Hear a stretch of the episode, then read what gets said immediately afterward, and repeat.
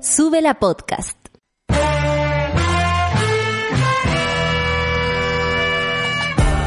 Cuando despiertas en otra sintonía, ves las cosas que otros no ven. Si a veces sientes que estás viviendo en Mordor, o como diría mi abuelita, te sientes como chancho en misa, este es tu lugar. Bienvenido al grupo de contención más diverso de la historia. Para ser parte, solo debes escuchar al resto, participar a tu manera, reír fuerte y comprometerte a buscar más misioneros para esta comunidad. Agarra tu taza y sírvete un buen café con nata, que ya está aquí nuestra guía espiritual, Natalia Valdebenito.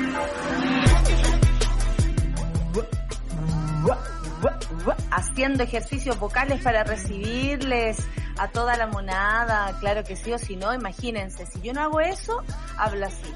Hola monada, ¿cómo están este día? No, mentira, nunca tanto. Pero eh, hay que ponerle onda, si no, no resulta. Eh, sean bienvenidos a esta, la última semana del Café con Nata eh, y de la programación que ya conocen, porque en marzo eh, eh, volvemos con renovación, por supuesto, con las bases de lo que somos.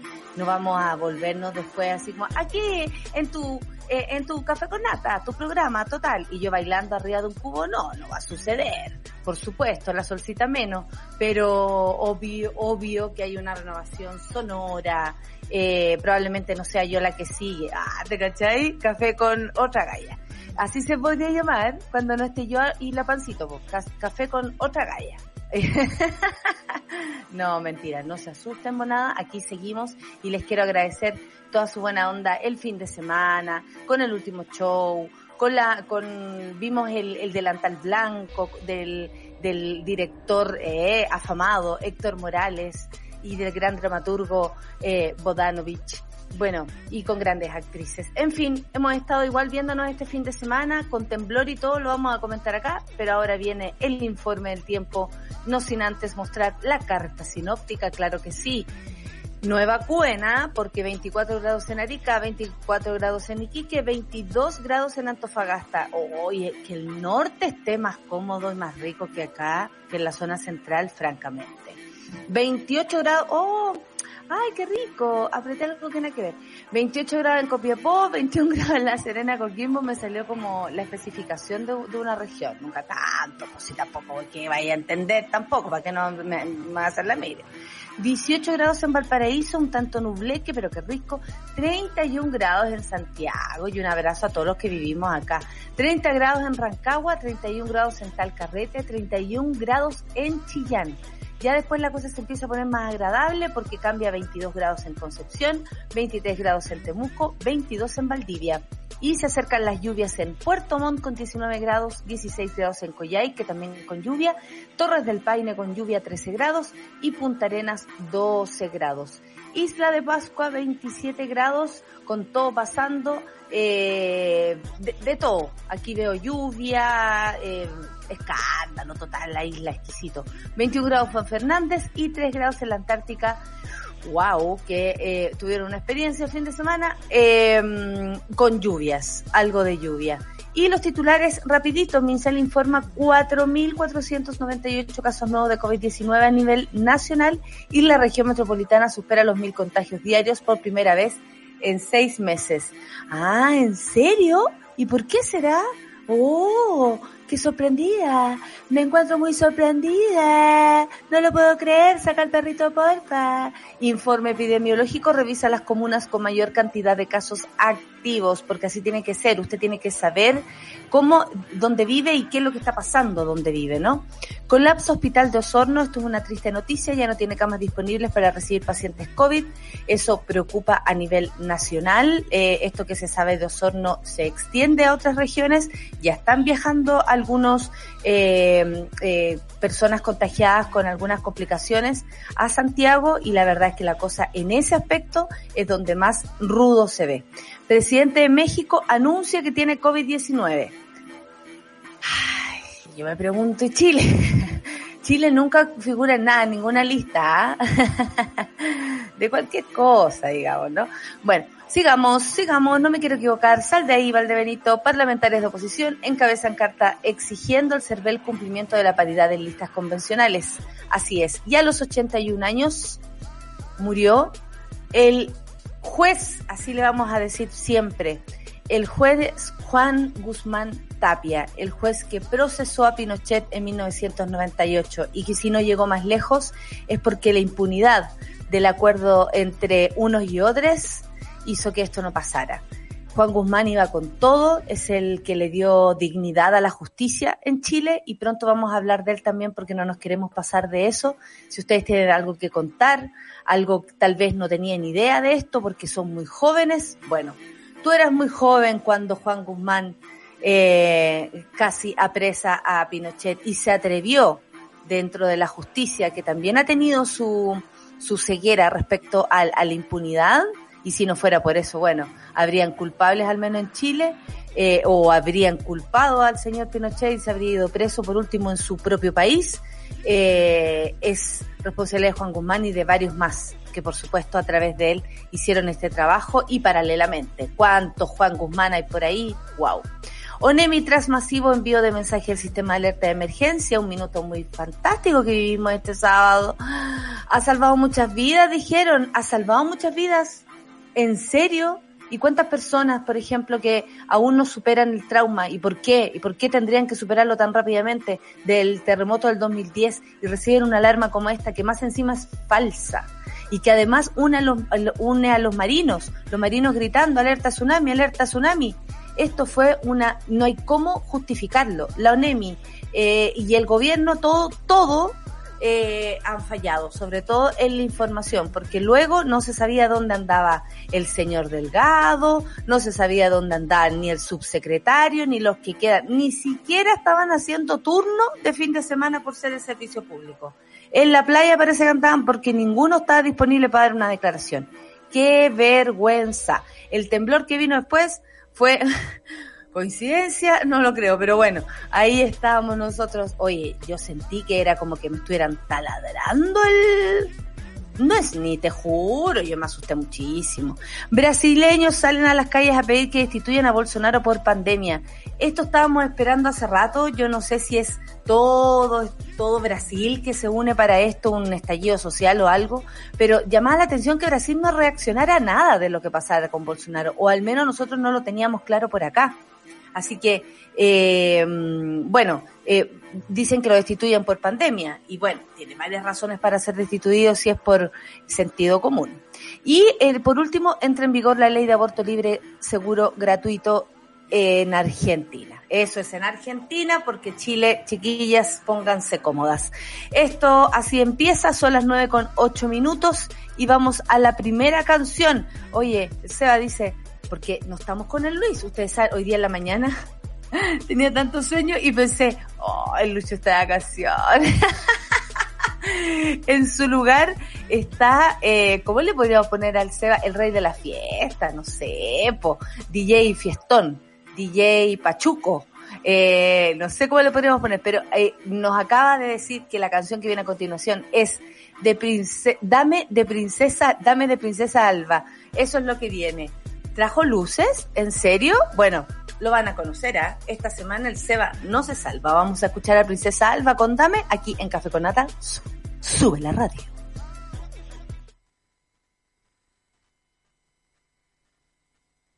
Dame, dame.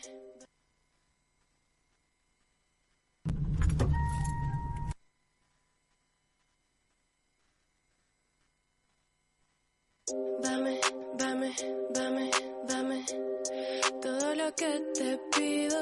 Dime, dime, dime, dime que tú eres solo mío.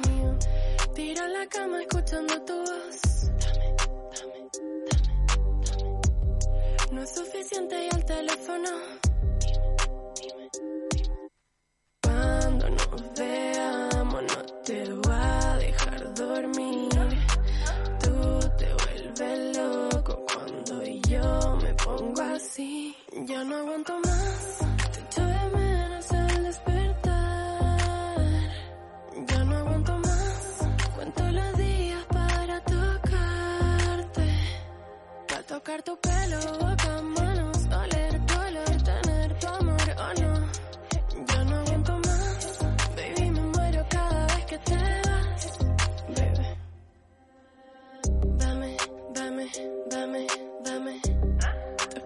aquí entera. Dime, dime, dime, dime que yo soy tu princesa. Dime lo que quieres hacer conmigo. Quiero imaginarte aquí. Dame, dame. Mándame una foto para estar contigo. De esas que son solo para mí. Cuando nos veamos no te va a dejar dormir. Vuelves loco cuando yo me pongo así. Ya no aguanto más.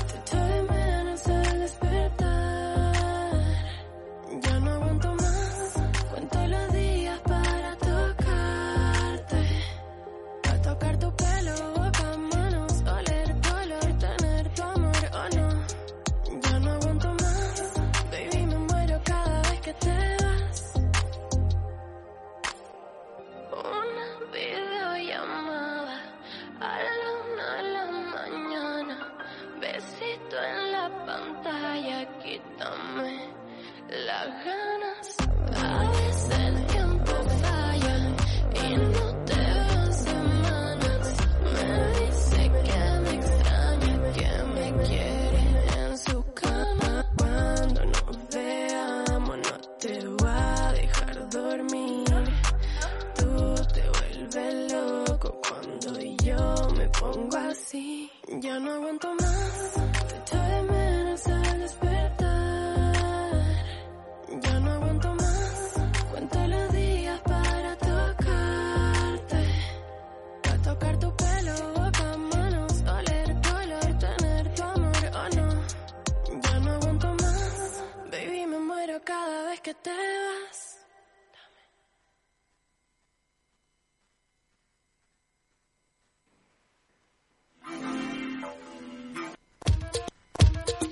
¿Cómo se va? ¡Eso! Ahí estamos.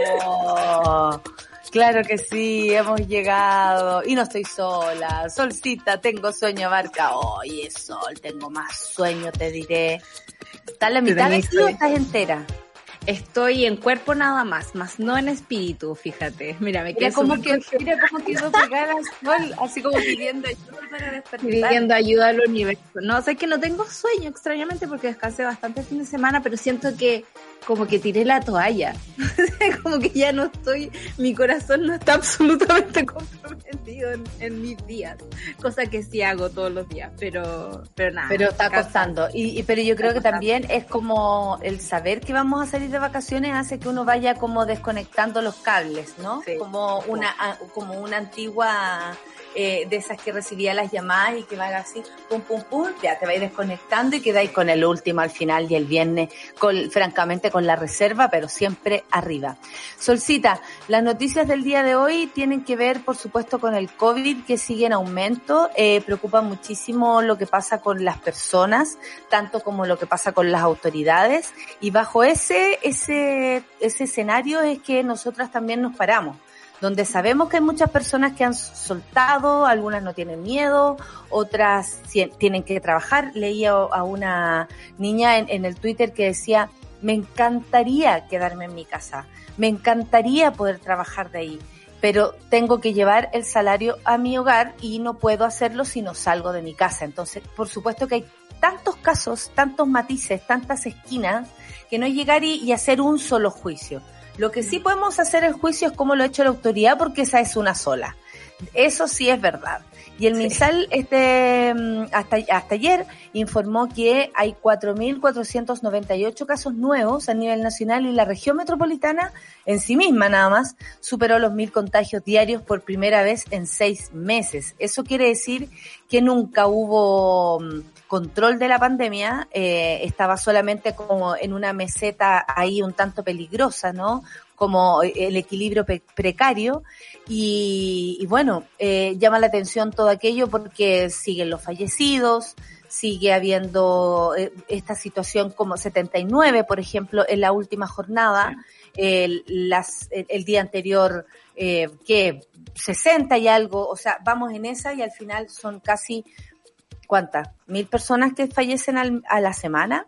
Eh, Sí. Si es que hiciéramos el cálculo concreto y real, sería Claro. eso. Y no nos podemos acostumbrar a mil personas menos en este Chile, eh, por mucho que sea horrible levantarse por acá, que eh, acostumbrarnos a algo así. No queremos esto. Sabes que yo hoy día hice una analogía bien, bien misteriosa y rara, digamos, en los cables que cruzan mi cabeza, pero a propósito de, del, del juez Juan Guzmán, eh, estaba pensando en la cantidad de personas que murieron en Chile y desaparecieron a manos de la dictadura. Y pensaba si, si a Chile no le importan 3.900 personas desaparecidas, tampoco le van a importar 20.300 personas fallecidas por, por coronavirus. Como que, que sentí que, que, que, que una persona en Chile eh, tenemos que aprender a valorar de nuevo la vida de los ciudadanos. Es como que fuéramos números nada más. Y lo junto con lo que pasó con la roulette, que ayer a propósito estaba celebrando que había aparecido en un ranking sobre muertes de coronavirus y que Chile obviamente estaba bajo comparado con eh, Gran Bretaña. Por, el nivel de nuestra, por la cantidad de gente que somos. Por supuesto, pues, ¿cachai? O sea, aparecíamos abajo en el gráfico, eso no significa que no tengamos muchas ¿Dónde muertes. salió la rueda hablando? Ese hombre en su está Twitter está, está, está puro, está puro escapando en su Twitter, ¿cachai? Aquí celebramos que estamos en esta, en este camino, una cosa así, y es como, Aparte es falso. es falso, es falso, es gente que, que han muerto, son familias que han, su, eh, han sufrido y siguen sufriendo. Y, y, y la situación no es buena por ninguna parte que lo mires. Estaban hoy día, tenemos más noticias sobre el colapso de, de hospitales y cosas así. Yo no, no, no me había pegado al cachofazo, pero hoy día en la, en la coopera, ahí está el, el gráfico que celebraba la roulette, lo, lo puso Charlie en, en pantalla. Ahí Eh, tienen el Twitter de la Roulette por si le quieren decir algo también, ¿ah? Ya Sí. que... andar celebrando Porque muerte claro, ahí. Claro, claro, porque Sí. no hay nada que celebrar, no hay nada que... ningún De hecho, desde el lamento se debería hablar desde los, falle- de los fallecimientos, no Sí. desde celebrar que son más o menos que otros países, porque eso tiene que ver con, una, con, con un comparativo que solo a ellos les importa, no sé para qué, o lo usan como a nivel como publicitario de su propio gobierno, de su propia gestión.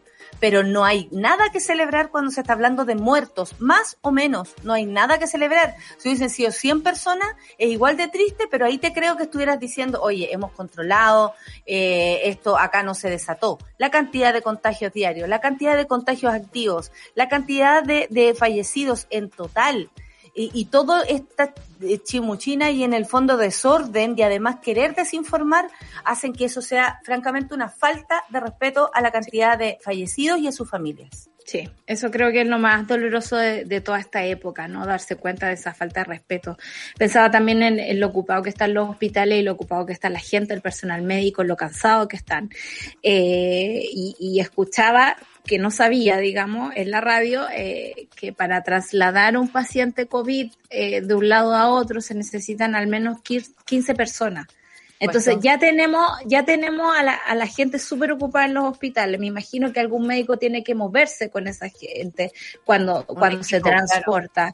Claro. entonces estamos sobrecargando aún más a las personas bajo el eslogan de que nunca le va a faltar una cama. No es el eslogan, ojalá no nos contagiemos. Acá en Chile, lo que no muestra ese gráfico de la roulette, que si uno lo alarga, ¿no? Se da cuenta que Chile nunca ha dejado de eh, matar a sus ciudadanos, ¿no? Estamos ahí en, en, en nivel de muerte. Versus los otros países que sí lograron aplanar la curva de cierta forma y que luego por razones raras del bicho, ¿no? Porque muta y cosas así, las curvas se disparan. En Chile Pero- nunca ha cambiado la situación. Y eso es como que se hagan Sí, lo- los tontos de todas maneras, la, la, la situación en la que estamos socialmente en Chile eh, hace que ha- hace pensar y nos obliga a pensar también en cómo están administrando esta situación desde todo punto de vista, públicamente, para adentro, para afuera, cómo ellos también nos ven a nosotros, ¿no?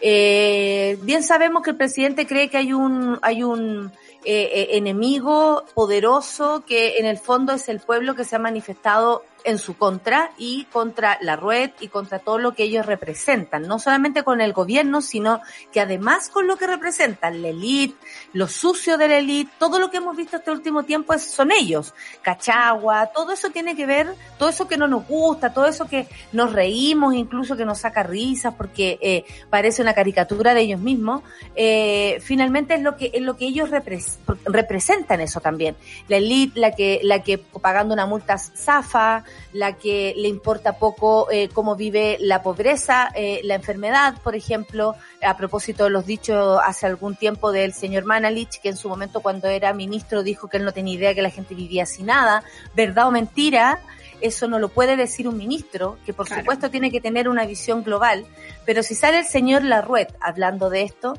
a mí solamente me hace pensar que estas personas han hecho de la pandemia la forma de gobernar, teniéndonos reprimidos con toques de queda absolutamente injustificados, con cuarentena en los fines de semana, no así en la semana, es decir, la gente sale en metro, en micro a contagiarse, porque sabemos, aunque lo diga la ministra Hood, no porque lo diga ella nos vamos a, vamos a creer. O sea, eh, y además, ¿por qué creen ellos que a esta altura les tenemos confianza? O sea, hay una, hay una crisis de confianza muy grande. Hay evidencia científica además, ¿cachai? Entonces, eh, hay personas que van solos a, estar, por ejemplo, a hacer turnos y se van a encerrar a las oficinas en solitario. Está todo limpio y todo, pero ¿cómo se va esa persona a esa oficina? Aunque esté sola en su oficina. En metro, en micro.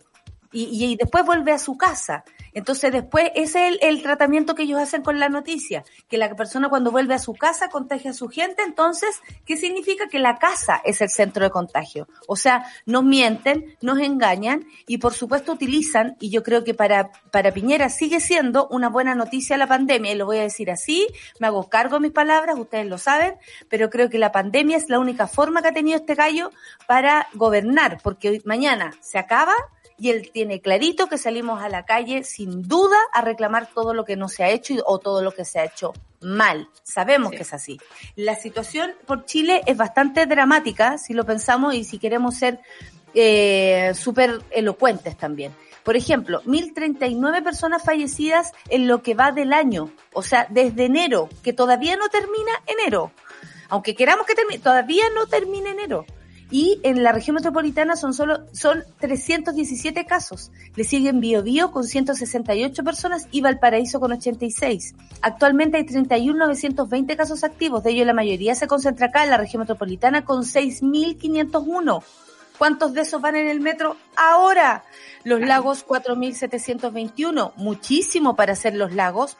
Bio Bio 3.775, Valparaíso 2.323 y Antofagasta 2085. Eso es lo que existe a nivel regional, a nivel nacional. Hagamos ese ejercicio todo el tiempo y al mismo tiempo comparemos la situación en, en, en cómo además este, este gobierno, con lo que pasó el sábado sol, a propósito de esta alarma de mierda que llegó y después temblor y todo eso, ahí uno dice, este es el gobierno de Chile este así funciona, donde nadie se hace responsable, donde en otra situación, y si fuera, por ejemplo, y vamos a sacar el ejemplo porque es el que tenemos, si fuera en el gobierno de Bachelet, esto estaría, eh, los medios de comunicación estarían haciéndose, pero gárgaras, hablando del error de la ONEMI y qué responsabilidad tiene la presidenta respecto a esto. Como es este gobierno, que además está coludido con los medios de comunicación y son todos uno solo, no, nadie sabe. Sepamoya, la fuente, ovejuna fue, puta, no, fue, no fue, no fue humano, fue del sistema. Entonces, ¿qué? ¿Con quién tenemos que hablar? ¿Con el sistema? Tráigame el sistema para hablar con él. ¿Cómo lo hacemos? No había nadie para responder, weón, estaban todos en la playa, estoy segura. Ah, todos en la playa, por supuesto. Me dio mucho gusto que el domingo en la mañana había un periodista de tecnología eh, haciendo las noticias de CNN, ¿caché? Como el, el, el, el noticiario. periodista muerta de hambre. ¿Qué haces acá? ¿Qué haces acá? Te lo digo yo, una actriz muerta de hambre también. Ya, sí, los periodistas somos muertos de hambre. Sabemos que llegamos a las reuniones de pauta y a, y a las pautas de prensa a comernos las galletas. Ah, pero mira, a los periodistas, a los profesores y a los actores, siempre calmado, calmado con los, con los cócteles, porque vamos a almorzar a los cócteles. Sí. Me, me, me, dio gusto escucharlo a él en las noticias porque decía, eh, a ver, sí, bacán, confiamos en los sistemas informáticos, pero detrás de cada informático hay un ser humano que creó el sistema, que creó la aplicación. Nosotros mismos acá en la aplicación de Subela estamos, hoy no funciona en Android, ¿qué pasó? Hubo una actualización, arreglamos. Hay que llamar a un fulano. Claro, hay que llamar a un fulano, el fulano se demora en contestar, pero bueno, eh, seguimos ahí. decirle que conteste más ante el teléfono, por favor. pero bueno pero uno entiende que las máquinas no se manejan solas. Además de eso, eh, con lo que ha pasado en Chile, no podemos quedarnos, en este caso, con el vaso medio lleno, de decir, no, la alarma ha salvado a un montón de gente, porque no. Hay un montón de gente que, no, como tú decías, no ha superado el trauma de, de ya un maremoto, de haber perdido a sus seres queridos ahí. Yo me asusté porque yo estaba lavando los platos y dije, ¿por qué me tengo que alejar de la playa si no estoy en la playa? No, y la redacción, aléjense de la playa, alerta tsunami por COVID-19, era como que un tsunami de COVID. Yo no sé nada, Siendo gramaticalmente Escribieron con la punta del... Sí, de cuatro letras, como Hoy las ya, perdón. perdón, Charlie. llegó Charlie eh, eh, por la nariz. Sí, lo lograste. Eso es comedia. Eso es comedia. perdón, Charlie, perdón. Eh, pero es verdad, yo a mí que estuve corrigiendo ayer una tesis todo el día, eh, los puntos y las comas son súper importantes, pero en una situación de emergencia, cuando uno mira el celular de reojo porque está sonando y te asustaste, créeme que no vas a estar eh, fijándote si el punto está antes o está después. Eh, sí, existe una pandemia en este momento de COVID y uno se pasó el rollo, ¿no? Es como de más que hay una playa una, playa así como saturada y hay alguien con COVID ahí adentro. Amiga, en Viña, pero si es por eso, toda la playa está con COVID, yo diría. obvio, persona por medio probablemente, porque asintomáticos, ¿para qué decir? Pero la gente en La Serena, por ejemplo, fue súper extremo porque además los marinos hicieron eh, eh, ruido y empezaron a decirle a la gente y la gente estaba con sus puestos, porque La Serena tampoco está en una fase que no pueden, no pueden, no sé, no compartir. Entonces estaban, eh, está la gente en la feria, está la gente que está trabajando, está la gente que está ya veraneando, está la gente, ¿me entiendes? Es mucha gente y, y, empezó a huir, salgan, alerta tsunami, alerta tsunami. O sea, es la, es, si tú lo piensas bien, son las Fuerzas Armadas también las que hicieron eco de esto. O sea, fue un error que, que es como un dominó, que escala, que escala, que escala, que escala, que escala, y finalmente la gente, el cuatro letras. Sí, yo ahí... El cuatro letras. Obvio. me, asusté, me asusté mucho porque dije, si la, la policía marítima que tenemos, ¿no? Que funciona súper bien en, en, términos de, de controlar a la gente en las playas, por ejemplo, porque tienen la costumbre. Eh, no tienen los canales oficiales, ¿quién los tiene? Decía yo, porque el rumor era que eh, los marinos dijeron que había un terremoto en Japón, por lo tanto había que evacuar porque llega, venía la ola. Y es como loco, ni siquiera es eso, métete a Twitter, ¿cachai? Y tú con altavoces diciendo que hay un terremoto en Japón. Pero amiga, ¿de ¿a ti no te llegó? Hay un terremoto en Japón a los dos segundos de la alarma. Aquí los vecinos, los vecinos del sector. Tú, tienes el chat de los vecinos. el chat de los vecinos, dos chats eh, que no me pienso salir porque si no me van a pelar. Eh, decían terremoto en Japón y era como, no, en la Antártica. Eh, claro, qué bueno que se sepan estas cosas. Hoy día me dio rabia porque había en, en, un programa de televisión en la mañana un, un, geólogo hablando y decía, pero ¿qué es esa? ¿Cómo estamos evacuando también? ¿Cómo estamos evacuando? Y es como, perdón, eso también se enseña. Si usted, si vamos a hacer, eh, por ejemplo, ejercicios como Operación Daisy, que tanto nos hacían en el colegio, que hoy se llama de otra manera, que hoy se llama Cooper, pero cuando hacíamos aquello, era para que después uno pensara, ay, loco, pasa algo, yo salgo cagando, eh, o, sacamos el libro de clase, yo me acuerdo que la profesora lo más importante era sacar el libro de clase, antes que los niños, a mí me llamaba la atención ese, ese valor que tomaba el libro de clase en ese momento. Es muy importante el libro de clase. El como niño con problemas, sáquenos a nosotros acá. No, no, no, no, no, el libro de clase. Entonces, claro, todos podemos revisar nuestro comportamiento, en fin, pero esto está mal desde la base, desde la base que se hace. Primero, una alarma, una falsa alarma. Si hay alguien hackeó el sistema, es momento que lo investiguen. No había nadie que diera explicaciones. Eh, por lo demás, no hubo tampoco un mensaje de vuelta que dijera falsa alarma. También la redacción por COVID-19, al final, tsunami, tsunami COVID-19. ¿Qué es esto? Era como, era, es una mezcla de, de errores y después tú dices, ¿dónde está el ministro del Interior que nos sale a dar explicaciones por último para, o sea, si ya están de verdad con un 3-8 eh, pasando el, el, el, ramo, no, no tenéis que estar de turno por último. El servicio público, en todos los servicios públicos hay turnos y la gente no puede, por ejemplo, no estar atenta a lo que pasa en sus comunas si trabajan en la municipalidad.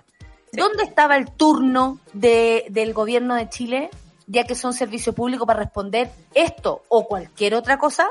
Claro, no, y ah, yo creo que lo más doloroso fue el otro día cuando escuché efectivamente a, Delgado hablar y decir, estoy muy enojado, tú sabes que esta gente se enoja mucho, Martorell, está todo muy enojado, muy enojado. Pero yo decía, loco, además, bueno, y primero, eh, descartamos falla humana, desde la ONEMI no se hizo el protocolo, se hizo todo bien, algo ¿Y le culpa un computador? Me le echó la culpa al computador, pero ahora, el computador no pertenece a Chile.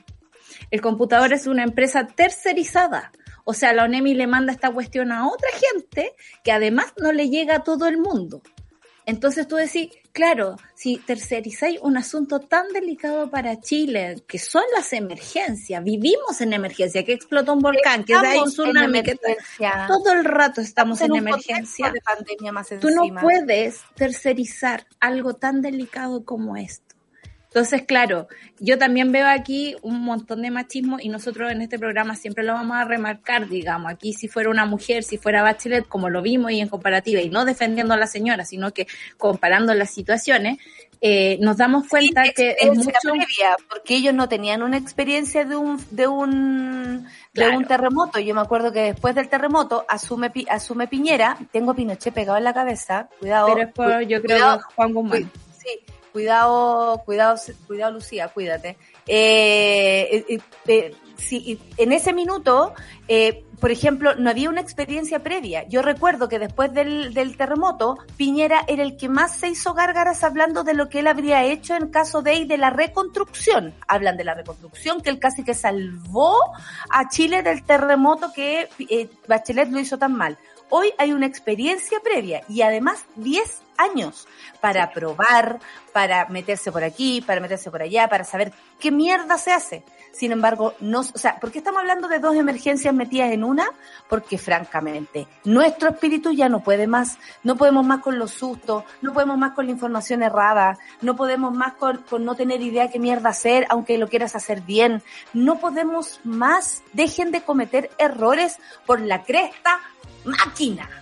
y yo solo debo agregar, no costaba nada, en vez de mandar una alarma para todo Chile, llamar a la base antártica, que son 50 personas, debo decirlo, 50 personas, 30 de ellas con COVID, acuérdense que estaban fuera, por lo tanto deben quedar 20. Por último, por onda, por código Morse le llega más rápido que asustar a todo Chile con la misma alarma. No, increíble. a sacar este, este mal rato tenemos que escuchar a él al hombre de la sonrisa más amplia y bella, al que uno nunca iba, va a imaginar que, ¿te imaginas a Chayanne enojado? No, o sea, obvio que no. Sí se enojaría por esto que está pasando en Chile, ¿ah? porque yo supe que él, además cuando vino a Chile pidió libros y le pasaron hasta uno de la Nona Fernández, para que veáis tú cómo se fue Chayanne muy bien eh, muy bien equipado con una bibliografía de Chile. Él estaba acá para el estallido y no se fue, se quedó sapiandin. Eh, vamos a escuchar a Chayanne en la canción de Mamita. Esta es una propuesta de Sebastián, el Illuminati, ya se los vamos a mostrar. Y tú te vas, y tú te vas. Oh, me mataste. Chayanne, Café con Nata, la canción de Mamita en Sube la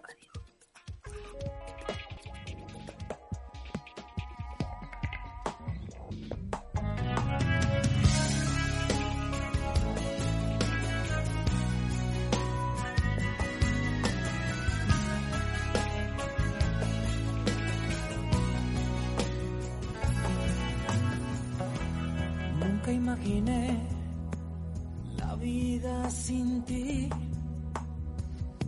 En todo lo que me planteé, siempre estabas tú. Solo tú sabes bien quién soy. De dónde vengo y a dónde voy. Nunca te he mentido, nunca te he escondido nada. Siempre me tuviste cuando me necesitabas. Nadie mejor que tú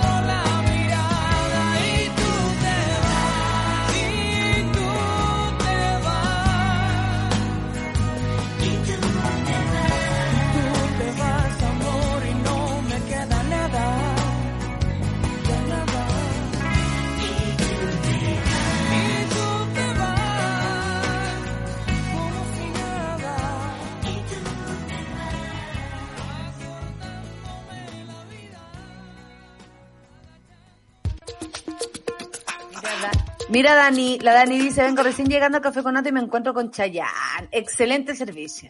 Así nomás dice, excelente servicio. La decadente compre dice, Chayanne es el nuevo viejo pascuero institucionalizado. a Chayanne l- no lo conozco en persona, dice la Orfeni que conoce a todo el A mundo todo en el mundo. persona. A Gaddafi conoció la Orfe. Claro, la patrona Clau dice Canchata Marata, Jay Seba, Temón, Chayanne Music, o- eh, cosa más buena aquí cantando a todo pulmón y ahora tú te vas. Manden a Serrina a la casa de matrona Clau, debe estar con pipí especial por la canción de Mamita. Muy temprano para ser tan romántico, dice la Orfe. Mejor ser caliente, Orfe, ¿qué Sí. estás proponiendo? A mí me gusta la imagen de Chayanne parando aviones ahí como en el aeropuerto. Claro. Y era como, y tú no te vas. Te vas. Porque le paró el avión, pues, ¿cachai? Obvio. Eh, oye, eh, la gente también dice que no le llegó el mensaje de los NEM y se siente discriminada. Eh, De hecho, eh, a mí me llegó al teléfono que no uso. O sea, mi teléfono oficial que tiene señal y todo, digamos, esa no llegó. Al otro parece que teléfono tiene que ver, mm, parece que tiene que Llegó. ver con la marca del teléfono. No me gustaría varias- hablar de eso porque nosotros no hay nos varias metemos. teorías. No, hay muchas teorías. Una es como que la- el, el equipo lo compraste afuera o lo compraste en Chile. ¿Está desbloqueado o no está desbloqueado? ¿La compañía de teléfono o no? Bueno, acá tenemos- están tercerizadas, así que amigo, no. Acá el tenemos el gobierno- mismo teléfono, más no la misma compañía, y a mí me llegó el mensaje y a mi pareja no. Eso hay que decir, ¿cachai? En la misma casa, una persona podía evacuar y la otra no. Eh, a mí me preocupa que vivo en Coquimbo y nunca me llegó la alarma de tsunami, dice el medalla. Claro, en caso de ser cierto, también Claro. había ahí algo, eh, algo mal, po. O sea, Porque- si al lado del agua, es como que yo siempre arranco. Ese es mi. Sí, y ustedes no pensaron los que viven en Santiago o partes donde no hay, por ejemplo, valles, donde no hay eh, Agua. agua. como, ¿qué hago? Esa fue como- mi primera reacción. Yo estaba lavando los platos y fue como, ¿qué hago? ¿Qué- qué? ¿Dónde voy? Claro, eh, hay, hay mar y no sabía, nadie me, nadie me dijo que, oye, ¿Hay que- playa? ¿La playa la vi? Oye, corre la bolita, porque el presidente de México anunció que tiene COVID-19. Yo nunca voy a olvidar las primeras imágenes de eh, AMLO hablando, Andrés López Obrador, AMLO como se le dice, eh, diciendo con una señora, ¿te acuerdas? Parece que es su esposa, una señora muy vestida de mexicana, pero así ya no más mexicana, de, pero de, de sino de adentro. Cloatán, una cosa así, eh, de Tenochtitlán, eh, De Oaxaca. de Oaxaca, no mames. Oh, que me dio sed. Cuando dices Oaxaca, me vienen las ganas de mezcal. Oye, eh, y él decía, no salgan, no se preocupen, eso viene, eso viene tranquilo. A ver, yo les indico a toda la gente que vaya, se tome su tequilita, todos necesitamos relajarnos. Bueno, hoy padece de hipertensión este señor, tiene 67 años. Oye, se ve harto más grande. Ha tenido problemas cardíacos que obligaron a internarlo de emergencia en un hospital privado el 2013. Esas son sus, sus características eh, de salud para eh, saber en qué situación se encuentra en este momento. Bueno, está bajo tratamiento médico. Él lo puso en su Twitter, que mente informar, que tiene COVID-19, que los síntomas son leves. Esta gente siempre tiene síntomas leves. Una rabia. Como siempre soy optimista, dice, saldremos adelante todo. Eh, me, repre- eh, me representará la doctora Olga Sánchez, porque claro, él quedó ahí. ¿Quién representa a, a Piñera ¿Es el que se va delgado? Delgado, imagínate Oh, tú. Ahora, ya. yo esto de los síntomas leves lo pondría en duda, fíjate. Yo Siempre. pensaba, ¿no será muy afiebrado por parte de nuestro propio presidente eh, declararle la guerra al narcotráfico poniendo una prohibición a los fuegos artificiales? ¿No es que ayer proclamó esa ley de fuegos artificiales? Pero eso ya no estaba, ya no, no sabíamos que Eso eso ya no era ya. existía, pero ahora es como que lo mezcló todo, que el proyecto Frontera Norte, el Cruza Seguro, todas esas cuestiones. Tsunami de COVID y. Y yo decía, eh, le declara la guerra al narcotráfico con esta ley rasca, debo decirlo, La ley rasca. Poto, la ley Ley. Poto. Y dije, no será un síntoma, ¿no? Porque esta gente cuando no está en cuarentena tiene que estar en cuarentena tranquilo. Que no haga nada, así como que no declare leyes, que no proclame nada, ¿cachai? Como que haga la cuarentena que corresponde para estar atento a los síntomas que pueden ser, digamos, febriles o no. No, ha estado No sé. telemáticamente hasta en una pantalla gigante con los Está en todas ministros. partes, está en todas partes. Y me parece que, claro, eh, ojalá el pasar por la enfermedad no sea grave para los mandatarios. Uno no quiere que nadie se enferme. Eh, pero debo decir que en principio de la pandemia, AMLO, por ejemplo, desestimó eh, que la, en las casas de México la violencia intrafamiliar a propósito del COVID, digamos, había que, era un punto que había que revisar. De hecho, respondió de forma bastante despectiva. No creo que los hombres de este país, que son tan caballerosos, eh, sean tan mal educados para pegarle a sus mujeres. A ¿Y él no sabe de- que mueren más de nueve mujeres al día en México a causa de los femicidios? Él no tiene Por- idea. Por eso te digo que aquí hay una cultura patriarcal que tenemos que ponerla en revisión, no solo cuando nos dé por ser feminista, hay que ponerla en revisión todos los días y a cada rato. todo Desde una alarma, digamos, a- de la ONEMI hasta que un presidente pueda desestimar la violencia intrafamiliar de esa Oye, forma en periodo de pandemia. todo, ¿ah?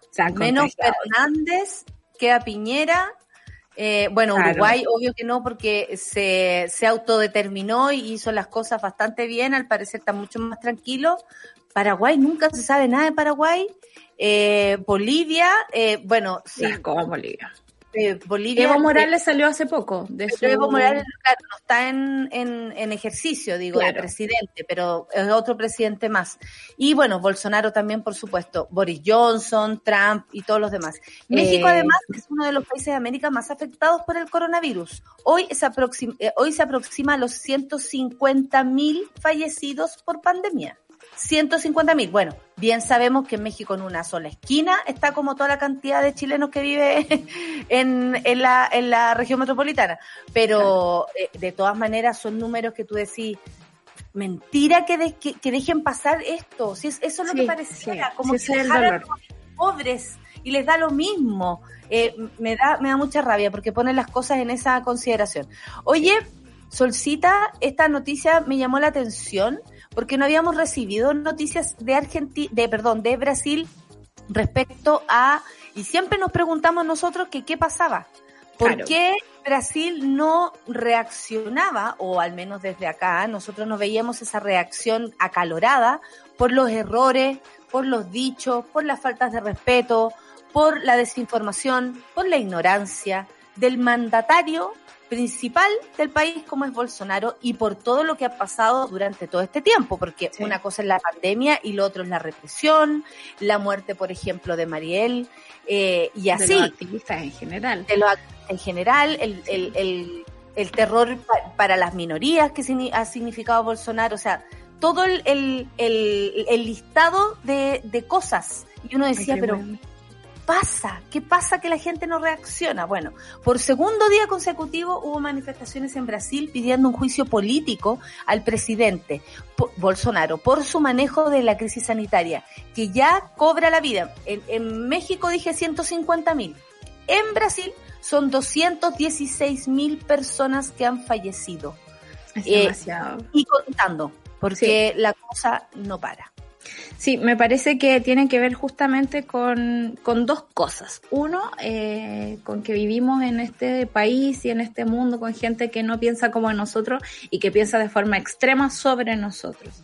En ese sentido, las alternancias al poder a veces son beneficiosas porque ponen en eh, cuestión todo lo que estamos haciendo, pero al mismo tiempo también pueden transformarse en un yugo para la ciudadanía porque en el fondo se pasan tres, cuatro, cinco, seis pueblos en cuanto a los derechos humanos de las personas. Yo siempre pensado así sobre Bolsonaro, es alguien que pasa sobre los derechos ambientales, humanos, o sea, un montón de cosas que, que, que hemos aquí en este programa hablado un montón de veces.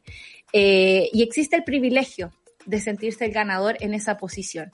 Y creo que muchos brasileños, eh, cansados ya de mucha corrupción y del relato, sobre todo de la corrupción, más allá de la corrupción misma, es que ya no les importaba nada. Y en algún momento dijeron, ¿sabéis qué? Que venga el que sea, porque en realidad están todos podridos y, y vamos a poner a un payaso del tipo Bolsonaro y vamos a ver qué pasa. Y lo que pasó, que frente a una emergencia sanitaria y también ambiental, porque eh, aquí no podemos separar lo que está pasando en la Amazonía con Por lo eso que no está podemos pasando. todo lo que ha sido Bolsonaro desde que llegó. Exactamente, eh, que, que, que a la escoba, o sea, de verdad ahí tú tienes que tener las condiciones básicas para poder gobernar un país, las cuales eh, Bolsonaro claramente no tiene. Y después de estirar el elástico tanto tiempo, yo creo que las 216 mil personas que han muerto allí eh, dan, digamos, para reflexionar y decir, sabes que al parecer esto no es lo que nos conviene, esto no es lo bueno para nuestro país, y por eso que existe, digamos, esta eh, noción de que se viene un nuevo impeachment para Bolsonaro, que sería, creo yo, lo más apropiado para sacar a alguien que ha ido absolutamente en contra de las medidas que permiten salvar a la gente. O sea, aquí no es solo alguien que está pensando distinto a ti, sino que está pernando para el otro lado, está permitiendo que la gente muera. Fíjate tú que hasta eh, Venezuela mandó oxígeno a los hospitales del Amazonas que se están quedando sin oxígeno por la falta, digamos, de eh, dirección de un gobierno. Está pasando un poquito más o menos lo mismo en Estados Unidos, eh, con lo que Biden se encontró, digamos, para trabajar con respecto a las vacunas, por ejemplo. Que Claro. es como, chuta, no hicieron nada. O sea, Pero- pero empezar a negociar ahora ese tema, de verdad nos va a tomar mucho tiempo retomar No, una y, dijo, y dijo Biden en ese minuto, al entrar, eh, antes que se ponga bueno esto, se va a poner peor. Porque Sí. hay algo que no se ha hecho y esto tiene que ver con el tiempo. O sea, si Sí. hace dos semanas no hicimos una buena política de seguridad pública o de, eh, no sé, de conciencia de riesgo, en fin, en dos semanas más vamos a tener a todas esas personas contagiadas. O sea, vamos, vamos contra el tiempo trabajando a propósito de la pandemia.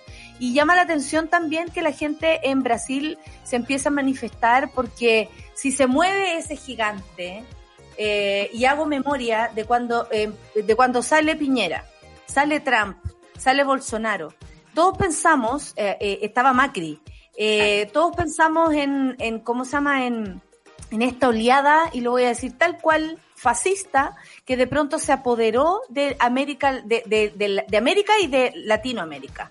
Porque AMLO anda por cualquier cosa, hablo del presidente de, de, de México. ha sorprendido muchísimo, Centroamérica igual ha tenido su, su problema de, de represión, Guatemala, para qué decir, en fin, han pasado hartas cosas, es increíble como todo lo que pasa en Centroamérica no, se, no pase para acá, hay como un cerco, encuentro yo. Sabemos lo que pasa en México, en Estados Unidos, bueno o malo, y de pronto hay como una laguna y vemos, empezamos a ver desde Colombia para abajo. Sí. y Sudamérica. Y resulta que eh, Centroamérica anda a saber tú qué ocurre ahí. Y, y podríamos ponerle más atención siempre, porque somos ah, una eh, América sola, es una sola América. Lo que a mí me gusta, de- eh, en todo caso, separar Sudamérica de Norteamérica. Eh, eh, pero esas son cosas mías. Y porque creo que somos muy distintos. Pero eh, lo que pasó ayer, por ejemplo, bueno, se suspendió el, el, mm, eh, el carnaval. Eso es harto. ¿Y, es- ¿Y esto ustedes creen que fue Bolsonaro el que lo suspendió? Imposible. El huevo se lo hubiesen invitado a hacer eh, la inauguración, cortar la, la, la cinta, habría ido feliz. Esto feliz. es solo autodeterminación y decir aquí estamos mal. No vamos Bueno. a dejar que esto siga avanzando. Las cosas que se han salvado de Brasil tienen que ver justamente con que al ser un país tan grande no puede ser centralista como Chile, donde todo depende del presidente de la República y por lo tanto estamos a merced de su criterio. Allá, por suerte, y en lo que no, no- nos contaba Pelado en algún momento, existen gobernadores, existe autonomía de los hospitales, por lo tanto pueden hacer ciertas cosas que han permitido salvar un poco de vidas dentro de lo que no se ha podido Pero es hacer. desobediencia, po. Claro, pues, Finalmente, que desobedecer. Claro, pero yo creo que ha sido el año de la desobediencia y eso eh, creo no es malo. eh, hemos estado hace mucho No, lo que tiempo pasa es que es un pensando que, de... claro, pensando que el, que, que el vivimos en un mundo civilizado cuando aún existe esclavitud, cuando aún, aún se maltrata a los niños, ah, cuando pasan cosas en el mundo que decimos esta cuestión es increíble y yo no pensé que iba a existir. Y eso está ocurriendo en todas partes y la gente está despertando. Es muy bonito eso, encuentro yo, para verle un poco el lado bueno a todas estas cosas. A propósito también, de si nos saltamos, este es como la vuelta al mundo, en Rusia. En Rusia eh, hubo todo este fin de semana muchas protestas eh, favorables a Navalny, no solo porque sean eh, seguidores políticos de él, sino porque que a través de él aparece algo, Claro. una al menos, claro. gente que dice, ¿sabéis que hay algo que no se está haciendo bien en Rusia? Y por eso estoy saliendo a la calle y uno veía, vi una foto muy impactante de un lugar así como menos 50 grados Celsius, así con un humito de frío terrible y la gente ahí para haciendo resistencia. Eh, a mí me, a veces me cuesta glorificar eh, la resistencia porque sé cuál es el costo humano que trae, que las policías no son buenas con la gente, que es mucha la sangre que ha corrido en todos estos movimientos. Eh, también me da mucha lata ver un montón de memes golpeándose por ahí, porque digo, al final esta cuestión es como una cuestión de, de- de- de- del patriarcado mismo, pero eh, es bueno que la gente esté pendiente, que no deje pasar las cosas, que tenga la justicia también en, en vilo, ¿no? Que la esté vigilando. Y sobre todo en estos tiempos, eh, con la salud de las personas creo no se juega. Y esos 216 mil personas muertas en Brasil, junto a las 23 mil acá en Chile. la gente, pues. no. Eso se agradece también. Si la empatía finalmente Sí, pues. también mueve al ser humano y no todos somos eh, de alma de piedra como Bolsonaro, que claramente se ha reído de la pandemia, de los muertos, de todo. No le importa nada. Es de una ordinariez, además, su forma del trato, en fin. Oye, una buena noticia. Tenemos a una mona, la Nelly Figueroa, que ya está de médica. Así que ella que está de médica y le mandamos felicitaciones. Me imagino cuánto le ha costado eh, pasar por todos lo- los enrollos que significa sacar una carrera. La abrazamos y muy, muy, eh, muchas gracias por contarnos, por compartirlo y te, felici- te, felicili- te felicitamos. Otra cosa más que quisiera decir a propósito de lo que ocurrió ayer con Alejandra Matus, Carlos, eh, Carlos Larraín y en fin, que uno podría decir Ale lo hizo otra vez y sí, claramente ahí es donde está el trabajo de los periodistas, hacer las preguntas, nada más. Nadie le faltó el respeto al señor Carlos Larraín. Él es una falta de respeto cuando no asume desde la élite sus privilegios frente incluso a la justicia, porque la mejor pregunta de la Ale fue gritando, ¿y cuánto usted le pagó entonces para que el hijo fuera? No, en ese momento era como una película Campeona. cuando, cuando, no sé, cuando eh, eh, hay un enfrentamiento, cuando va el, el diputado de no sé a dónde, el gobernador, y lo enfrenta una periodista y nadie lo esperaba, maravilloso. En esto quiero unir a lo que no podemos dejar de recordar antes de, no- de irnos a la pausa, para no perder más tiempo, que a los 81 años falleció el juez Juan Guzmán Tapia, así le llamaremos siempre, el juez, el juez Guzmán, eh, que procesó a Pinochet en 1998. El magistrado encabezó la investigación que buscaba probar la culpabilidad del dictador chileno en casos de violación a los derechos humanos, eh, en cosas tan importantes como la caravana de la muerte y la Operación Colombo. Entre 1999 y el 2004 también lideró numerosas exhumaciones de restos de detenidos desaparecidos, a raíz de los cuales creó la figura del secuestro permanente. O sea, sabemos que gracias al juez Guzmán y muchas personas más, porque hay un montón de abogadas, abogadas de derechos humanos que han hecho este trabajo incansablemente, lo sabemos, pero en él está la figura importante de reconocer que sí eh, se le trató de dar, de, de dar dignidad a la justicia en Chile y él fue uno de los de, de, de esas figuras, ¿no? Eh, Se lamenta, pero en su nombre, señor juez, donde quiera que usted se haya ido, eh, le decimos que no vamos a dejar de gritar ni en los medios de comunicación en los que estemos participando, ni, ni, ni las familias dejarán de hacerlo y por supuesto muchos y muchas abogadas y abogados, abogades seguirán su camino y esperamos que así sea. Así que buen viaje, un abrazo a la familia, eh, toda nuestra gratitud y admiración a través de usted a todos quienes hacen justicia desde el Poder Judicial, que sabemos no es el, a veces, por mucho que di- dice Poder Judicial, no es el lugar donde se encuentra la justicia, hay que tener voluntad para hacerlo. Y aquí eh, es uno de ellos. Nos vamos despidiendo porque próximamente tenemos una gran invitada y para no quitarle más tiempo, vamos a hacer una pausa. ¿Te parece, Solcita? Me parece estupendo. 9 con 57. Eh, vamos a escuchar a Hot Chip. Me encanta Hot Chip. Muchas gracias por no traerme a los niños coreanos y una canción de la época de Uma. Straight to the morning de Hot Chip. Eh, vamos a escuchar un poco de música y volvemos con más café con nata en su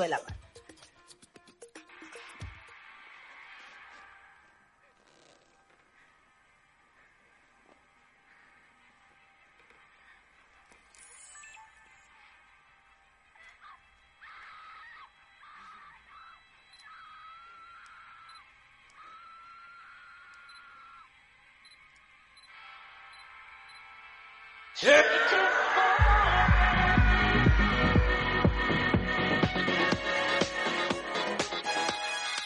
Well, there's a ringing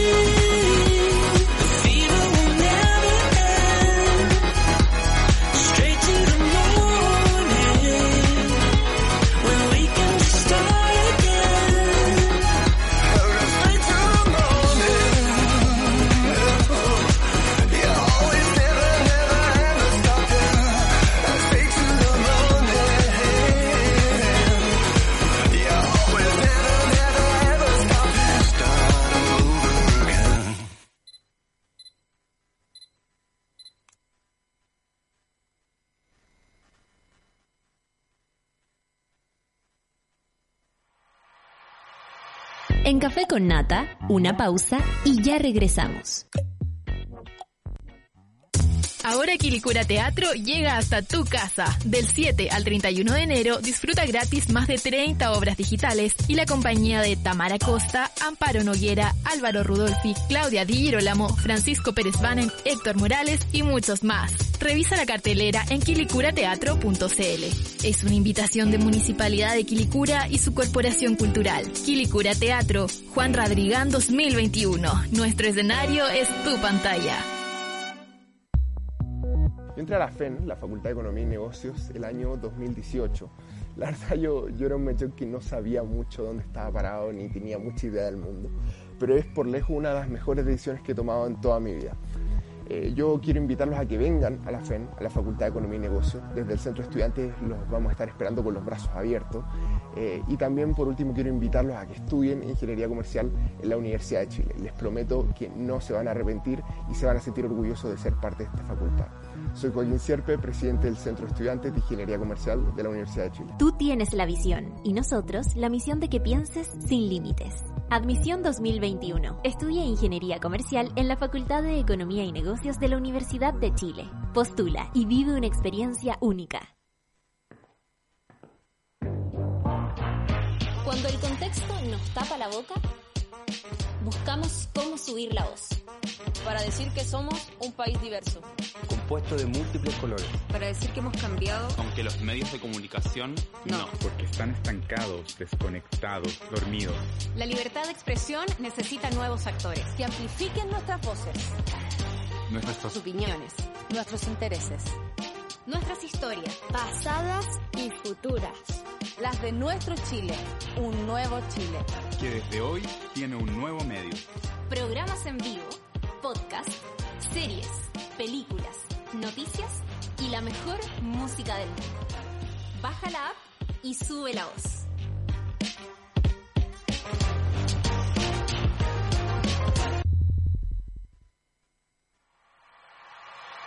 Ya estamos de vuelta en Café con Nata. Hoy en Sube la Radio, a continuación del Café con Nata, ustedes lo saben, viene mi querida Rayen Araya con Super Ciudadanos. A las 11.45, la voz de Sube la Radio, Claudia Cayo con Satélite Pop. Al mediodía, Casteritas, por supuesto, con Isursúa. Y a las 16.30, Baila con Jamie Navarro.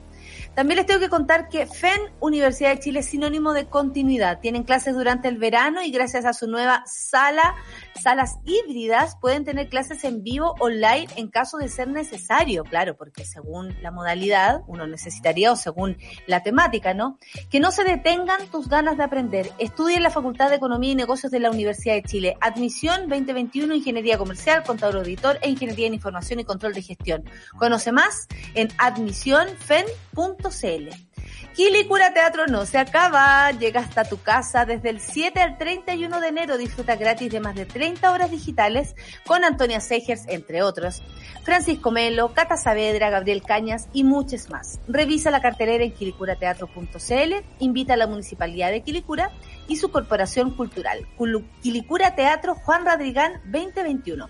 Nuestro escenario es tu pantalla y promover un espacio respetuoso, amable e inclusivo para toda la comunidad es uno de los pilares de Didi.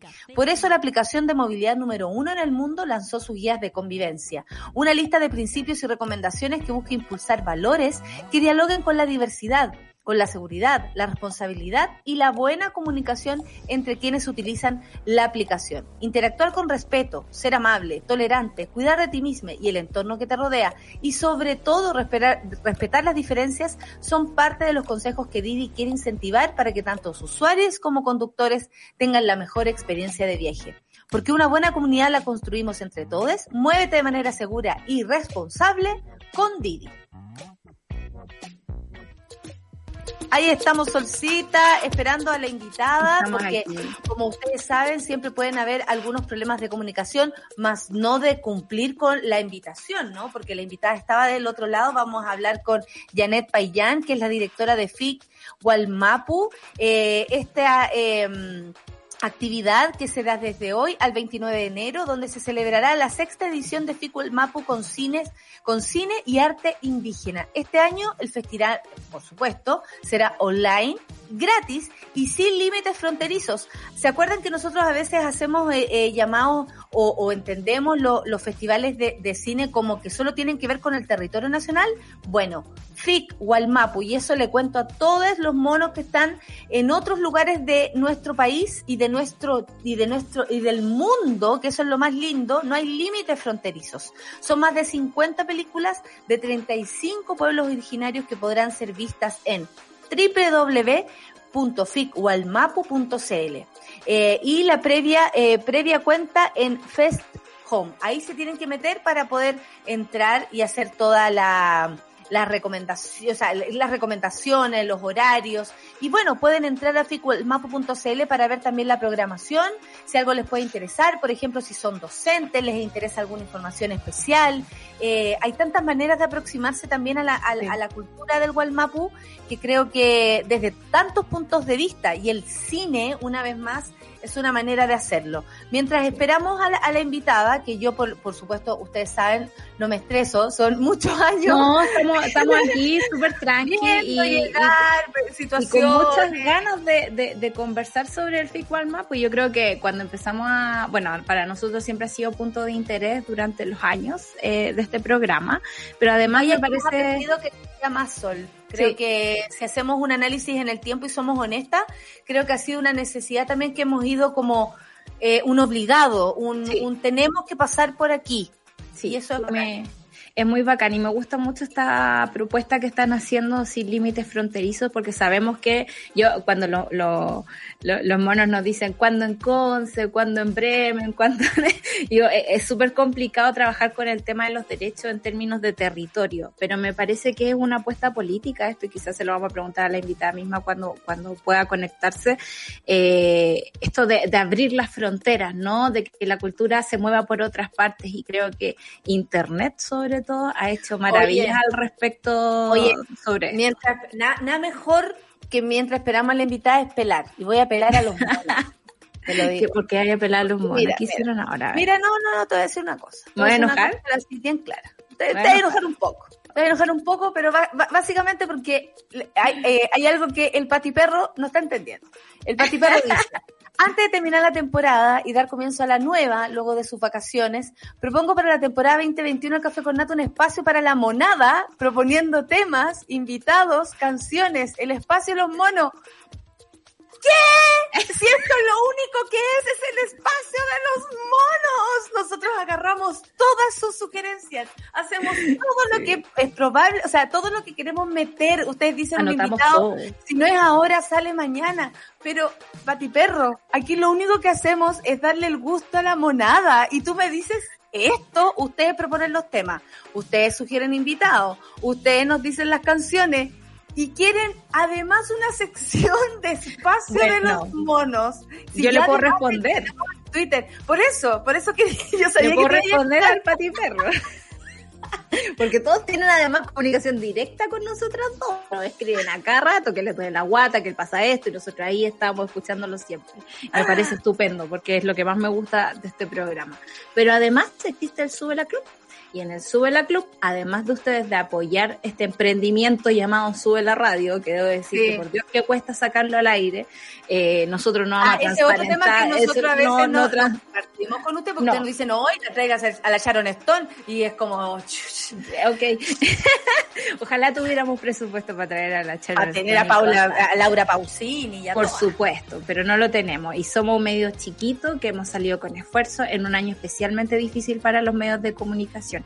Y a través del Subela Club, ustedes pueden ayudarnos a mantener este emprendimiento, como yo les digo, pero además existe ahí comunicación directa eh, con los monos y con los socios sobre los temas que vamos a tratar, se hacen encuestas, eh, se, se hacen canciones, sé Nosotros que además también leemos el Twitter todo el Todo el tiempo. Yo tengo acá mi libretita anotada llena de sugerencias. Los a veces tienen muy buenas ideas, nosotros las agarramos, por supuesto, pero de una hora y media que con mucho esfuerzo hemos resistido a la media hora que nos falta y, y vamos a sincerarnos porque es la última semana. El Pati Perro quiere una sección dedicada a los monos cuando este programa es es para los monos, no es para mí, es para ustedes, patiperros. ¿Ahí qué?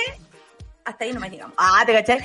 Bloqueado patiperro. No, mentira. No, no. Eh, mira, Está tan lejos el Leonardo, Pati Perro, no lo bloqueé. Leonardo no. Está con frío. Es una broma, una broma. Jamás he bloqueado un mono. No, no he bloqueado nunca un mono o una mona. Se han desubicado, su silencio por ahí, pero nada más. Leonardo Coelho dice, gracias por decir la verdad sobre mi Brasil y estos días tristes que vivimos. Oye, Leonardo, cuéntanos más lo que está pasando en Brasil, así de verdad, como, por ejemplo, qué es lo que le pasa a la gente. Porque sabemos que Brasil además es un lugar súper, eh, muy, eh, muy, eh, no sé, diverso.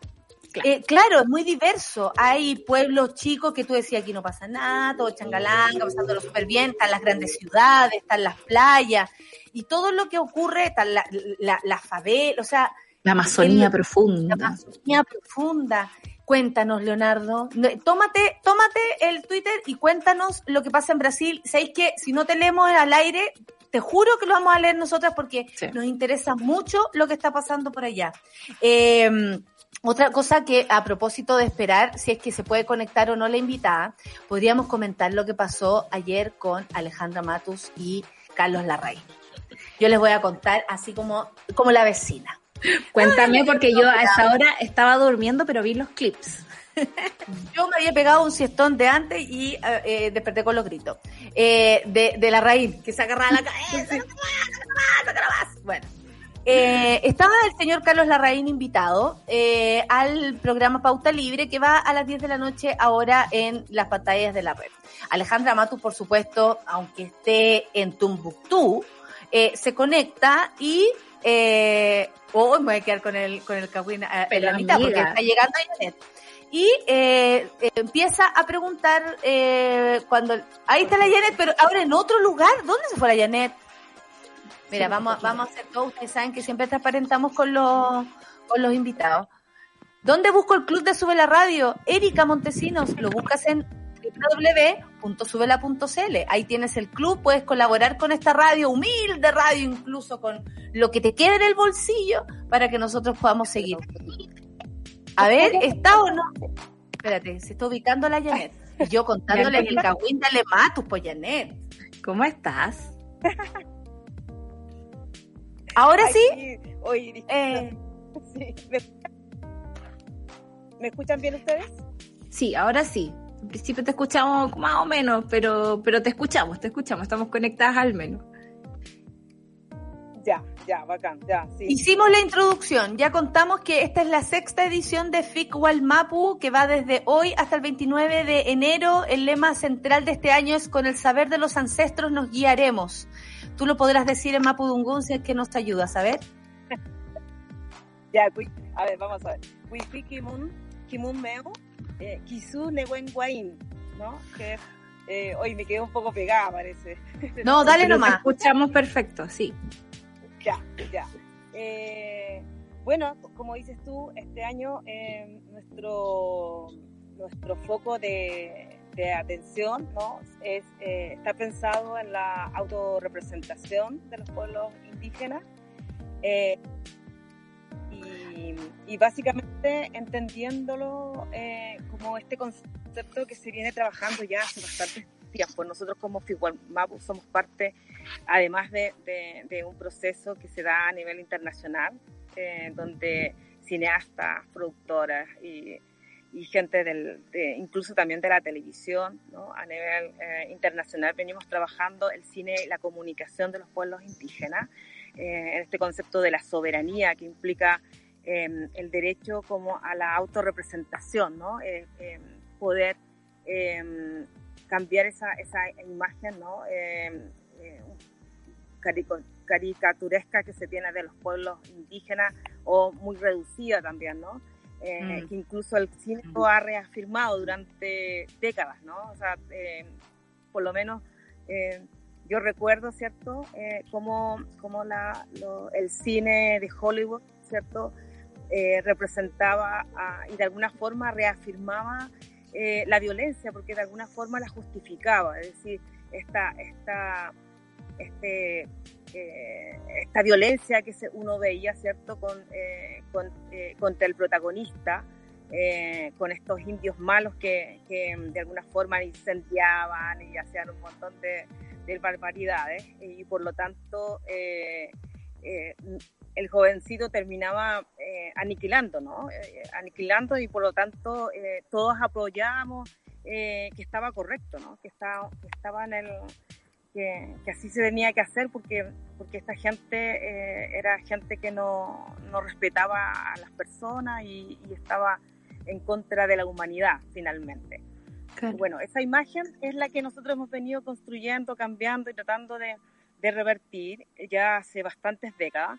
Y, y este año nosotros en nuestra sexta versión, eh, también animados y, y muy en sintonía con el quehacer chileno, porque nos parece que es importante, ¿no? Eh, todo lo que está viviendo Chile eh, para nosotros también es un proceso histórico y, y hablar de eh, este nuevo escenario eh, del derecho de los pueblos indígenas a la comunicación, ¿no? Eh, eh, a su- el derecho que tenemos a la autorrepresentación, creo que tiene a lo mejor mucho más sentido que en otros momentos.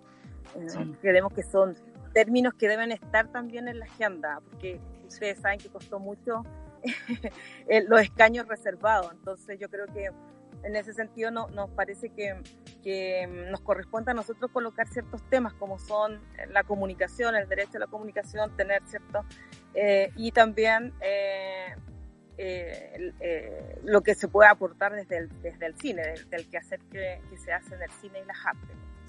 Janet, eh, yo ahí quisiera decir que quizás no es tan lejano a la gente el tema de, de la autorrepresentación, sobre todo en estos tiempos de Internet, donde al menos yo me ha tocado ver, yo no soy muy buena para el TikTok, pero eh, encontré ahí un montón de, de chiquillos jóvenes y de niñas eh, dedicados, digamos, a eh, mover la palabra sobre sus pueblos originarios, a, no sentir ya ese peso de las estructuras ¿no? de, de- producción que pintan a la gente de una forma cuando son de otra. Y creo que ahí la música, por ejemplo, ha jugado un rol súper importante. Y creo que además el FIC Mapu eh, tiene esa relación con, la música y con la representación de ahí. Este año, eh, por supuesto, van a tener a Renata Flores eh, desde Ayacucho. eh, ella tiene 19 años y el New York Times la llamó la reina del rap en quechua.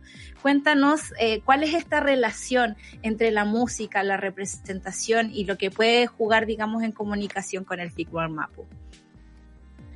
Bueno, no, nuestro, nuestro deseo como, como Mapu es justamente aspirar a que todas las eh, disciplinas del quehacer artístico puedan estar presentes en, este, eh, en nuestro festival. ¿no? Eh, Renata representa, yo creo que eh, un- representa a los jóvenes, ¿no? Representa a, los jóvenes que, mm, que pareciera ser que para muchos pueden estar, eh, pueden estar en otra, ¿no? Eh, Mm. Sin embargo, am, yo creo que, por ejemplo, en el caso concreto, en el caso mapuche, eh, hay muchos jóvenes artistas mapuche también, eh, cantantes, ¿no? De diferentes disciplinas que, mm, que, que sienten el, el deseo y su, y su inspiración en poder recoger e- ese conocimiento ancestral que, que tal vez fue un poco negado, ¿no? Yo soy de una generación que, que, que los papás no, no, no hablaron con, eh, sobre, sobre el ser mapuche. Y, y ya, yo ya debería tener, a, a- eh, a mi edad ya debería tener, ¿cierto? Eh, eh, uno, la edad de ser mamá ya, lo- de los hijos, y esta nueva generación de los 20 años, de los 25, ¿cierto? Justamente eh, han asumido con mucho más, eh, yo, yo siento que sin esa mochila, sin esos prejuicios, sino con el deseo de, de, de- de poder recoger esa identidad y, y sobre todo recoger eh, la pérdida de los idiomas, ¿no? Que, que- que es la base lingüística y de, y de la cosmogonía de todos los pueblos, ¿no? A través del idioma es a través del, eh, es la forma que nosotros podamos recoger eh, esa riqueza cultural eh, eh, que, que- que tiene cada sociedad, ¿no? Y en, y en particular los pueblos indígenas, el mapuche, el quechua, ¿no? Y yo creo que Renata representa justamente lo que uno quiere que, que- los jóvenes y los artistas se sientan orgullosos de una identidad eh, y que a través de su quehacer lo puedan no solamente reproducir, sino recrear, porque, eh, porque está esa libertad también. La- la- lo- los pueblos indígenas no somos sociedades estáticas, entonces eh, el hip hop y las diferentes expresiones artísticas que se dan vienen sin duda a contribuir a enriquecer y justamente a reafirmar esa mirada de que somos pueblos que, que, que somos pueblos eh, que estamos en movimiento, ¿no? Me encanta Eh, eso, estamos me encanta eso porque es lo estamos- más real, así tal cual la tierra se mueve, se manifiesta y las personas, los pueblos se van eh, y resistiendo también a través del lenguaje, lo cual yo eh, valoro y, y te lo quiero expresar directamente. Son 51 películas de 36 pueblos ancestrales. Pero lo que nos llamó, una de las cosas a propósito de hablar de, los, de las niñas, a propósito de hablar de la juventud, es esta mirada eh, tan falta de adultocentrismo que tiene eh, que tienen los pueblos originarios y yo al menos eh, lo agradezco mucho porque nos enseñan dejar de ser adultocéntricos nos, nos hace avanzar y, y, y es escuchar a los niños, a las niñas, a las niñas y a los jóvenes. El jurado del bloque Coyún o Brotes, que es cine para las niñas. Está compuesto por cinco niñas de diversos territorios. Cuéntanos cómo nace esta idea y cómo se va a llevar a cabo también. Mira, nosotros veníamos trabajando desde el inicio, así ha ido como mutando, ¿no? Nosotros hemos, eh, es también un quehacer continuo de, de aprendizaje y de ir viendo nuevas, como, nuevos desafíos y también cosas que no, no van haciendo sentido. En principio, eh, el, el espacio, eh, eh, el- jurado éramos nosotros, ¿no? Eh, o sea, la gente adulta. Eh, y poco a poco eh, se fue, lo- los mismos niños fueron tomando protagonismo y, se nos hizo sentido de que, que mejor que ellos pudiesen ir eh, opinando y, pu- y poder evaluar y decidir qué películas eh, son las mejores para esa categoría, ¿no? Eh, mira, lo- lo- los pichiqueches están, es como, han sido súper diversos. En principio fueron los hijos de la, del equipo de Figual Mapo, eh, los más cercanos, pero poco a poco, eh, bueno, ahora ya hemos ido eh, buscando otros niños que quieran estar y, te digo que, nos, hemos sorprendido porque yo creo que, eh, van, están muy lúcidos, con muchos deseos de poder pa- participar. Ustedes mismos, o sea, el tema de las redes sociales ya no es un impedimento, o sea, no, no hay cero nervio, cero sentirse que no lo puedan hacer. Y mm, así que, eh, nada, pues estos, estos cinco eh, son los que han evaluado y, y decidieron eh, las- las películas que, que, tienen que estar y, y las que van a participar. Son muy diversas, no solamente es animación, también hay películas realizadas por equipos más jóvenes, de, joven, de chicos jóvenes que han, son productos de, de espacios de, de formación y, y son películas que vienen de diferentes pueblos indígenas de, eh, a nivel internacional, ¿no? Nosotros al principio estábamos en todo lo que es Abya-Yala, lo que nosotros decimos que hoy día uno entiende como Latinoamérica, eh, pero eh, nuestro festival ha expandido esta frontera y, y bueno, llegan de, de, de varios lugares, pues hay también del... Hay un jurado también Rapa Nui y vienen películas de, de la isla de, de Pascua, así que hay de, o sea, es como bien diverso, ¿no? La, la diversidad se hace presente en este Igual Mapo. Bueno, ¿cómo no? O sea, ¿cómo no? Son pura diversidad.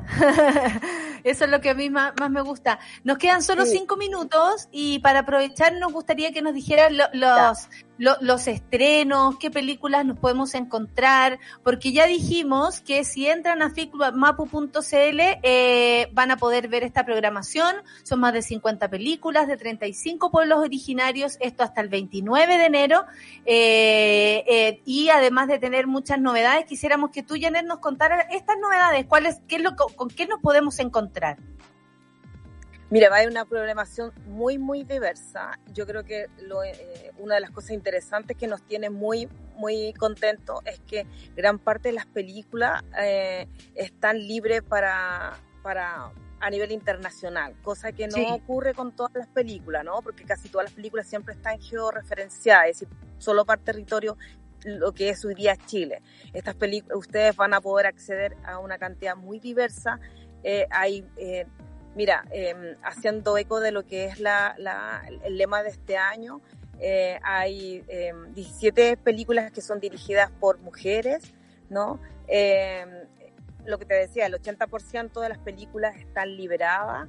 Vamos a abrir con, con, con una película de un realizador indígena inuit, ¿no? Eh, Zacarías, eh, que es un es como el, el, eh, un hito en el cine de los pueblos originarios. Eh, él lleva, está desde la década de los 70. Eh, es una película completamente hablada en inuit, ¿no? Eh, donde los actores, bueno, son parte de la comunidad. eh, y creo que, es, eh, que eh, esa película refleja de algún modo lo que nosotros aspiramos también, ¿no? A que, a que, que las producciones tengan una dinámica distinta de, de, de, de cómo, cómo hacer cine, ¿no? Que tiene que ver Mm. no con este director que es dueño de la película, ni con, con, una, con una producción que finalmente eh, muy legítimo, pero que eh, se privilegia más bien los espacios eh, eh, internacionales donde participar por sobre las temáticas, ¿no? Yo creo que la- las películas que ustedes van a ver eh, en gran parte reflejan esas historias actuales que lamentablemente se viven a nivel internacional con los pueblos indígenas. Vamos a encontrar, eh, vamos a seguir encontrando las películas que hablan sobre problemática territorial, medioambiental, sobre los derechos humanos, pero también vamos a encontrar eh, material hermoso sobre la niñez, sobre la puesta adelante y atrás, eh, el rol que juegan hoy día las mujeres. Y, y bueno, y los foros, vamos a estar el... Sí, este eso te, iba, Eso eso te iba- Sí. eso te iba a preguntar porque hay eh, el martes con mujeres cineastas indígenas. Oye, esto va a estar hermoso.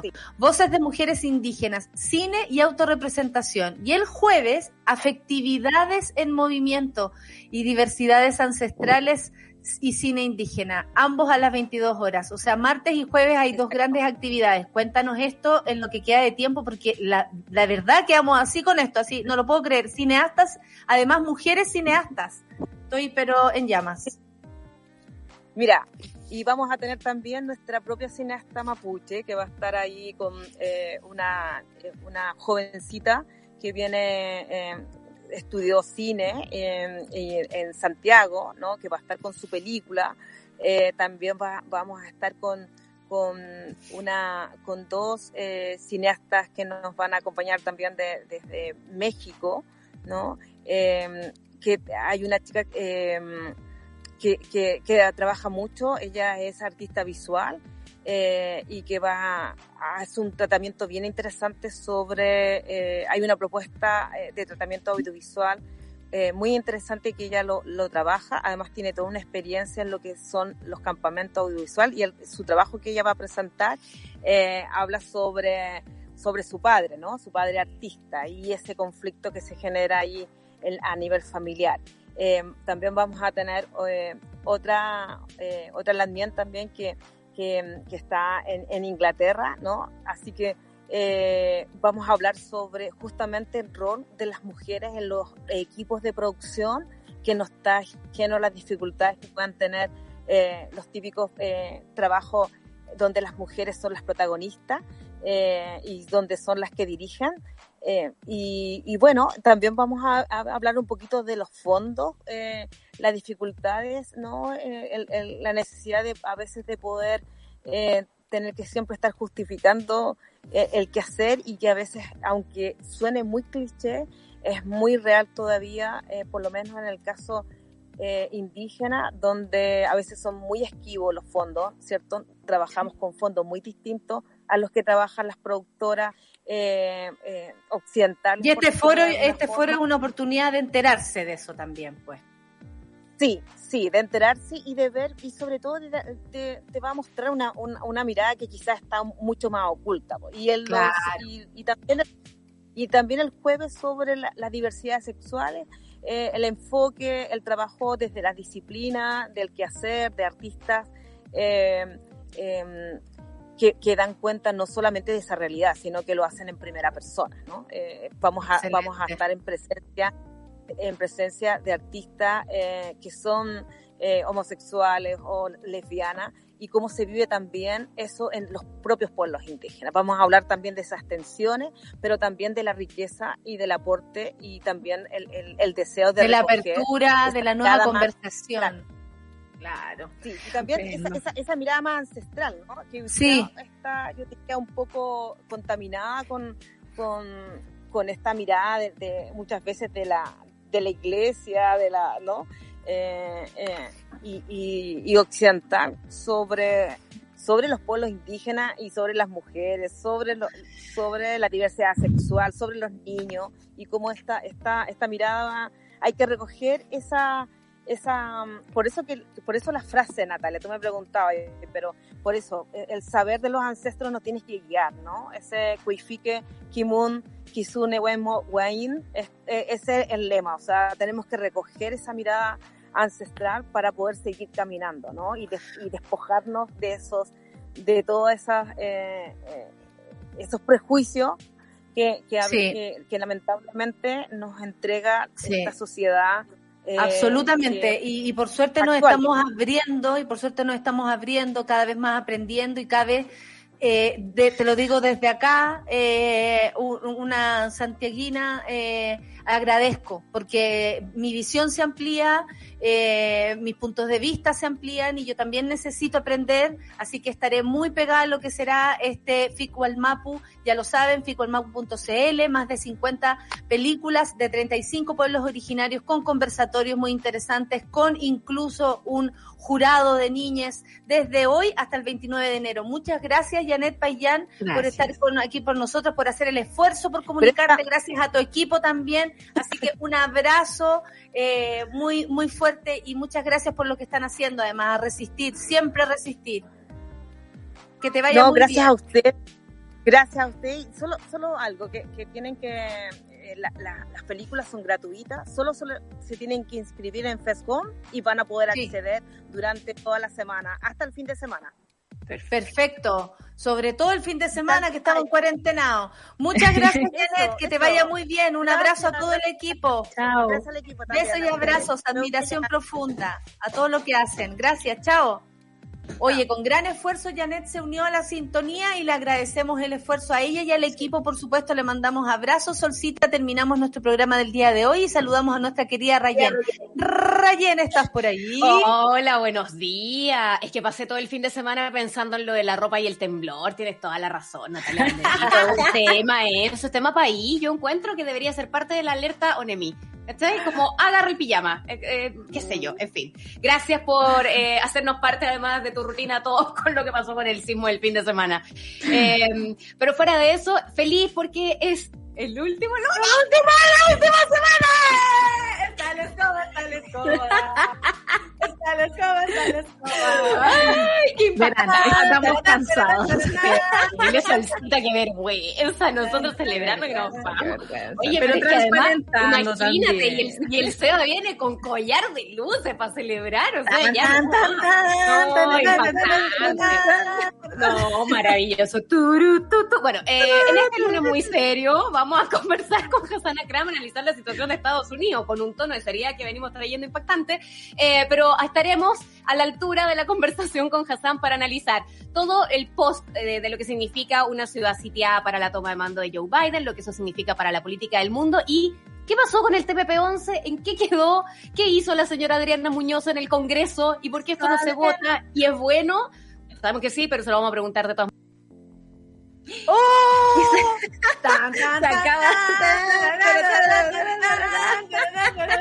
Bueno, vamos a entrevistar a Hassan porque no, ay, tomándonos el super ciudadano. Sí, lo que- viene la Rayen. Oye, pero no, pero en- problemas de, de conexión hoy día. Pero espérense, pero espérense cómo debe estar. Solamente llamo al público y a, a todos, A imaginarnos a Rayen cómo debe estar de loca tratando de conectar su computador. Por Ahí favor, viene, viene, ahí viene. Ahora, Oye, ¿y eso que no dije Trump? ¿El eso qué onda? ¿Ah? amiga, ahí estás, no te preocupes. volviste, Ahí volviste, estás. volviste, volviste. Ahí- Es demasiada la emoción. para reírte más. PTR no pudo más, con tanta emoción. Oye, sí, puros problemas, hay que decirlo. Nos despedimos con la solcita entonces y te dejamos a ti, Rayen, con este gran programa y este gran eh, panelista invitado, ya aparte de, de, de, de este programa y de tantos otros también. No, hay que no, no, Sí, oye, es, pero él es poliamoroso eh, de medios eh, eh, de comunicación. Es un Poli- militante de la comunicación. no, a poliamoroso. todas, total, total. Le mandamos saludos a Hassan, un beso y un abrazo, compañero. Y te dejamos a ti, Rayen Araya. Nos despedimos con la solcita de nuestra monada. Y ahora viene Rayen Araya y Super Ciudadanos. Sigan. Que Chau, les vaya chau. muy chao. Eso fue Café con Nata. Gracias por ser parte de esta comunidad y hacer de Mordor un lugar más apacible. Natalia Valdebenito te espera de lunes a viernes a partir de las 9 de la mañana en el matinal más piteado de Chile. Solo en Sube la Radio y en otra sintonía.